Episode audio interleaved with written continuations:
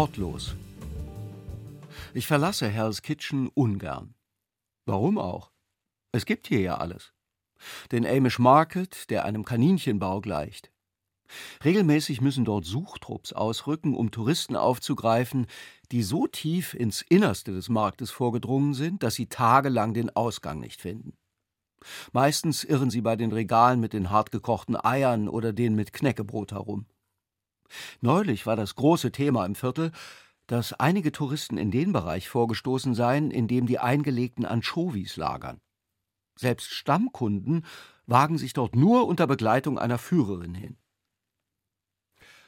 Außerdem gibt es in Hell's Kitchen einen Friseurladen namens Rafiks Barbershop, in dem Robert mir mit zitternden Händen Frisuren verpasst, ferner die exzellente Schrottbar Rudy's, von der aus verschiedenen Gründen nicht verraten werden kann, wo sie genau liegt. Ich habe jahrelang meditiert auf der Suche nach den Pfeilern des Glücks. Ich ging in meine Tiefen. Ich brütete Tag für Tag, und dann und so stelle ich mir den Moment vor, in dem ein angehender Zen-Mönch sein erstes Koan löst. Es handelt sich, sehr verknappt gesagt, bei einem Koan um eine Art Welträtsel, fand ich diese drei Pfeiler, verwinkelter Supermarkt, zitternder Friseur, Geheimbar. Wenn man in seinem Viertel diesen Dreiklang gefunden hat, will man nicht mehr weg. Außer mal für zwei, drei Stunden, um durch den Central Park zu spazieren. Nun trug es sich aber zu, dass ich einst, es mag der Leichtfertigkeit der Jugend geschuldet gewesen sein, mit einer gewissen Zeitung einen Pakt einging, der, ich paraphrasiere, besagte, dass ich allerlei Artikel schreibe und die Zeitung mir dafür Geld gibt. Im Prinzip ein tadelloses Arrangement, aber es führt dazu, dass die Zeitung alle Nase lang anruft und mich durch Amerika schickt. In dieser Woche nach Washington, D.C. Noch während der Hörer nach dem Gespräch wieder der Gabel zustrebte, raste ich zur Penn Station und bestieg den Zug nach D.C. In diesem fand ich den letzten freien Sitzplatz an einem Vierertisch und begann ein Gespräch mit meinen Nachbarn. Allerdings, ich war in den Ruhewagen geraten. Es dauerte rund zwei Minuten, bis eine Frau an unseren Tisch kam. Ich will hier nicht die Anwältin des Ruhewagens sein, sagte sie, obwohl sie exakt das sein wollte, aber das ist der Ruhewagen, Sie dürfen hier nicht sprechen. Ich lächelte höflich. Sie übertreiben vielleicht, sagte ich, wir reden ja nur leise. Ich übertreibe nicht, rief sie. Ich schaute sie an wie ein Zen-Mönch, der jüngst sein erstes Koan gelöst hat, und lächelte noch höflicher. Sie müssen schweigen, brüllte sie. Ich hatte Reiseproviant dabei, Knäckebrot, hartgekochte Eier und eingelegte Anchovies. Wortlos bot ich ihr davon an.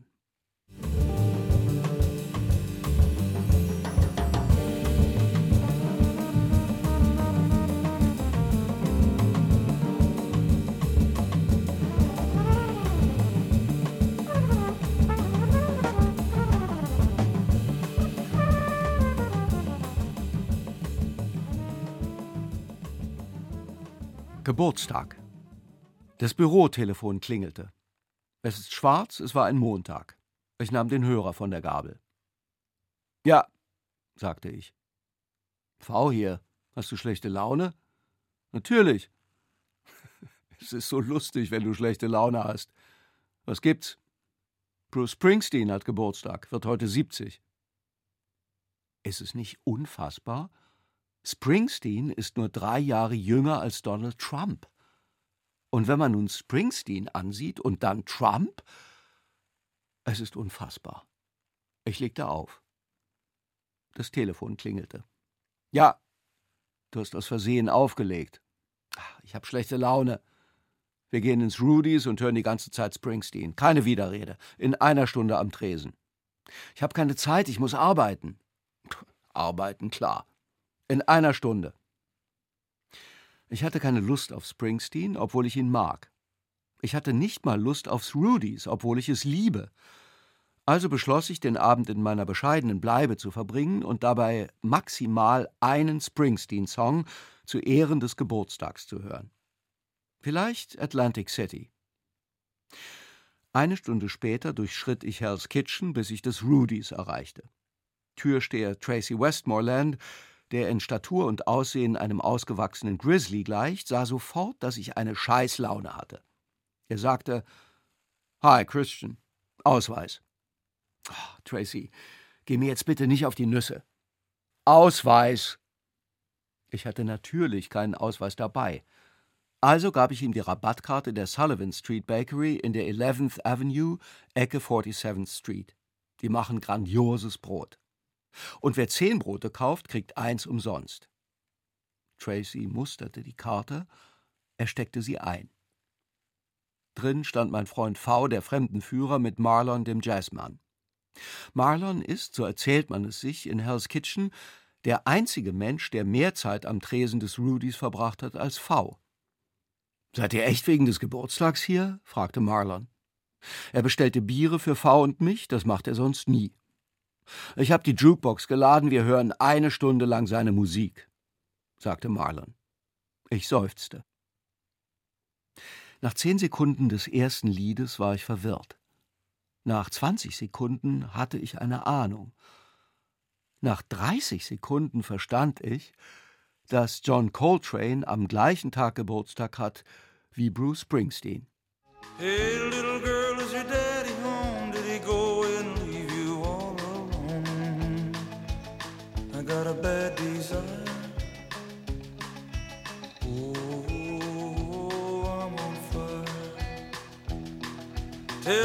Oh,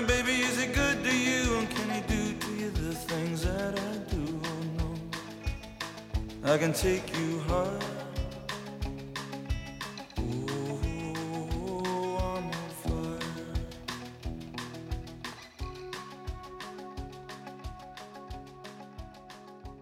Balkon. Das Beste an der bescheidenen Bleibe, die ich in Hell's Kitchen gefunden habe, ist der Balkon. Ich verbringe viel Zeit auf diesem Balkon und studiere dort mehrmals in der Woche die verschiedenen Blautöne des Himmels. In einer Stadt wie New York braucht man ein paar Rituale, um nicht durchzudrehen. Der Balkon ist ehrlich gesagt nur eine mit welliger Teerpappe ausgelegte Freifläche, die von einem wackligen Geländer umgeben wird. Alle zwei Monate schleppt Hausmeister Giovanni Corlon eine Inspekteurin auf den Balkon die am Geländer rüttelt und vorsichtig auf die Blasen tritt, die sich unter der Teerpappe gebildet haben.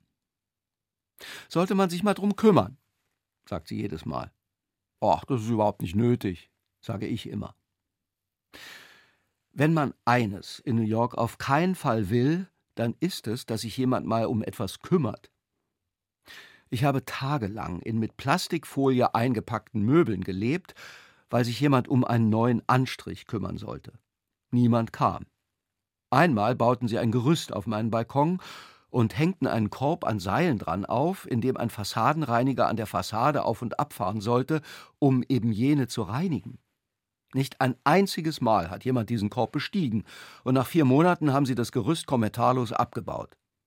Ich dachte damals, das passt gut zu einer Stadt, in der viele irre sind, aber niemand lebensmüde.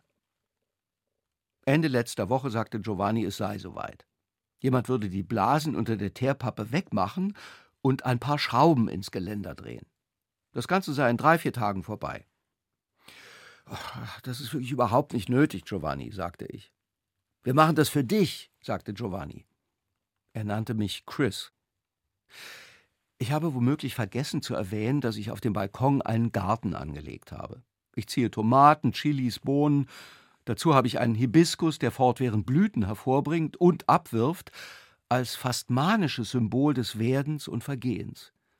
Es mag ein kleiner Garten sein, aber es ist ein Zen-Garten. Am Sonntag habe ich den Garten abgebaut. Ich habe ihn komplett in meine Wohnung verlagert, in der kein Platz dafür ist. Am Montag sollten draußen die Arbeiten beginnen. Nichts geschah. Auch am Dienstag geschah nichts. Mittwoch passierte nichts. Am Donnerstag legten sie im Treppenhaus und in meiner Wohnung Pappe aus, damit sie keine Fußabdrücke hinterlassen würden, auf dem Weg zum Balkon. Das ist offenbar Vorschrift. In diesem Moment dachte ich, dass sie niemals wiederkommen würden.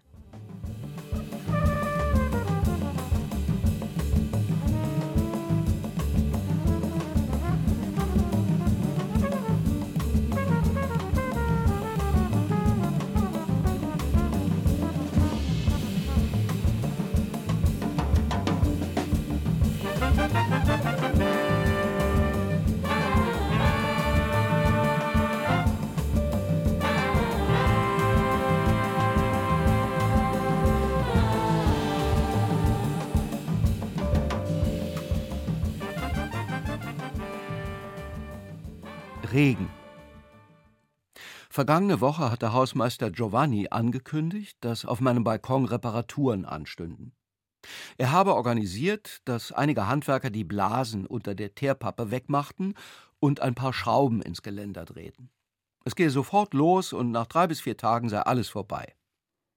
Hm, dachte ich. Giovanni ist ein sehr guter Hausmeister vor allem weil er mit Cicero ein Anhänger der Otium cum dignitate ist, der würdevollen Muße.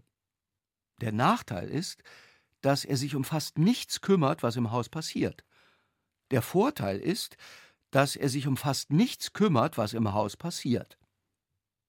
Es ist zum Beispiel verboten, auf dem Balkon zu grillen. Dass ich ganzjährig sowohl einen Gas- als auch einen Holzkohlegrill betreibe, wenn nicht gerade extreme Minusgrade herrschen, ignoriert er.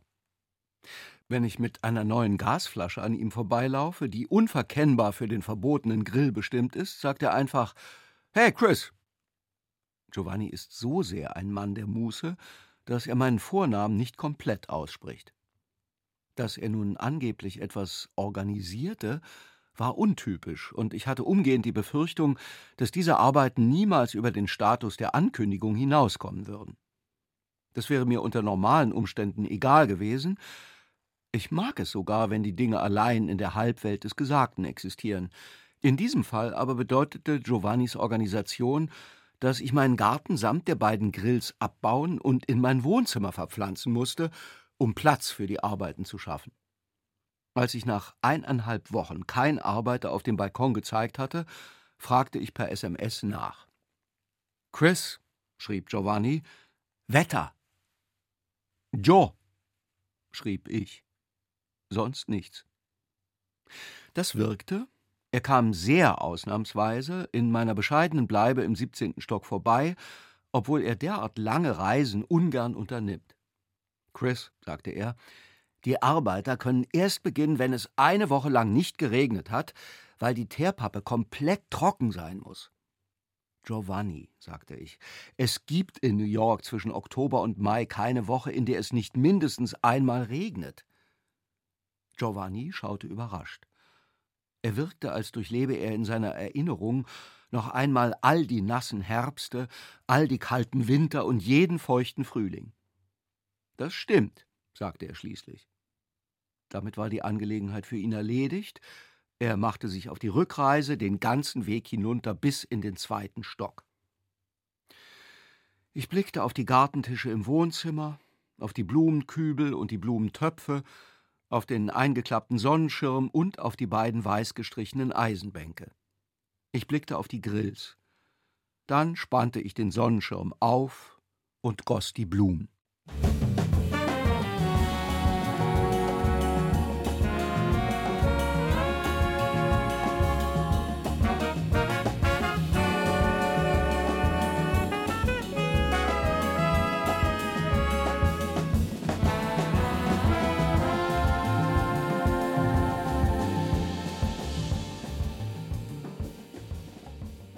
Haare.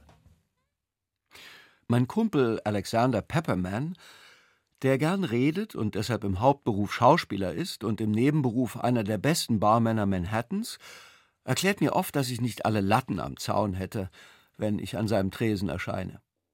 Das liegt daran, dass ich, wenn ich auf Reisen bin, nicht anders kann, als beim seltsamsten Barbershop am Ort reinzuschauen, um mir einen Haarschnitt verpassen zu lassen. Oft sehe ich daher so aus, als hätte ich mich selbst mit der Heckenschere frisiert. Als ich Mitte dieser Woche in Peppermans Bar einkehrte, schaute er mich an und seufzte. Man muss Besuche in dieser Bar sehr gut dosieren, denn man verliert dort das Gefühl für Zeit und Raum. Und immer wenn man gerade gehen will, kommt ein neuer Gast an den Tresen und erklärt die Welt. Unfassbar, wie mies du schon wieder aussiehst, sagte Pepperman. Danke, ich weiß, sagte ich. Pepperman ist Anfang dreißig, er sieht irre gut aus, die Frauen am Tresen vergöttern ihn.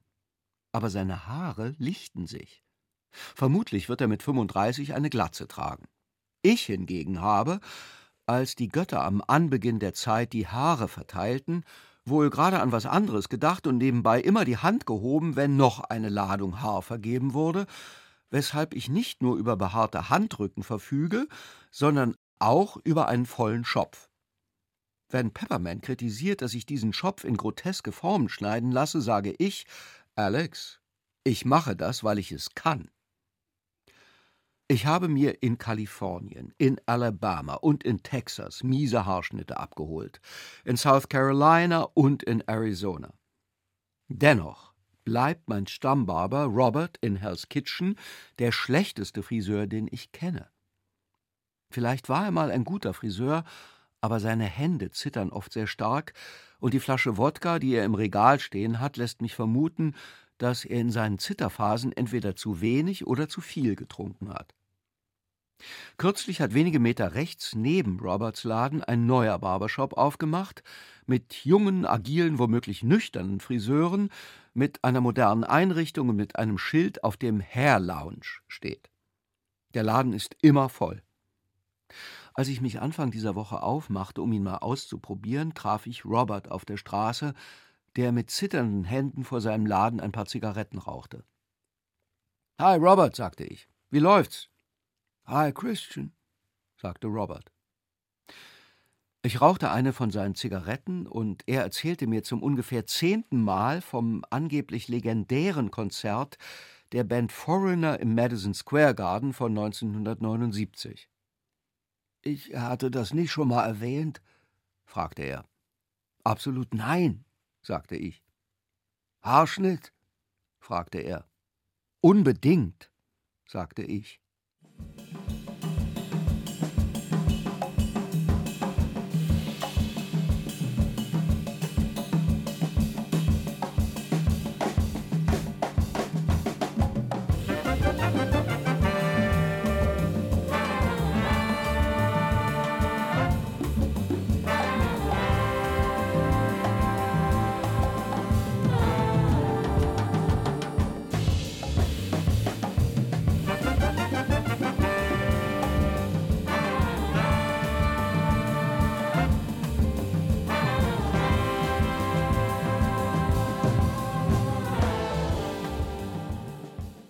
Kanada.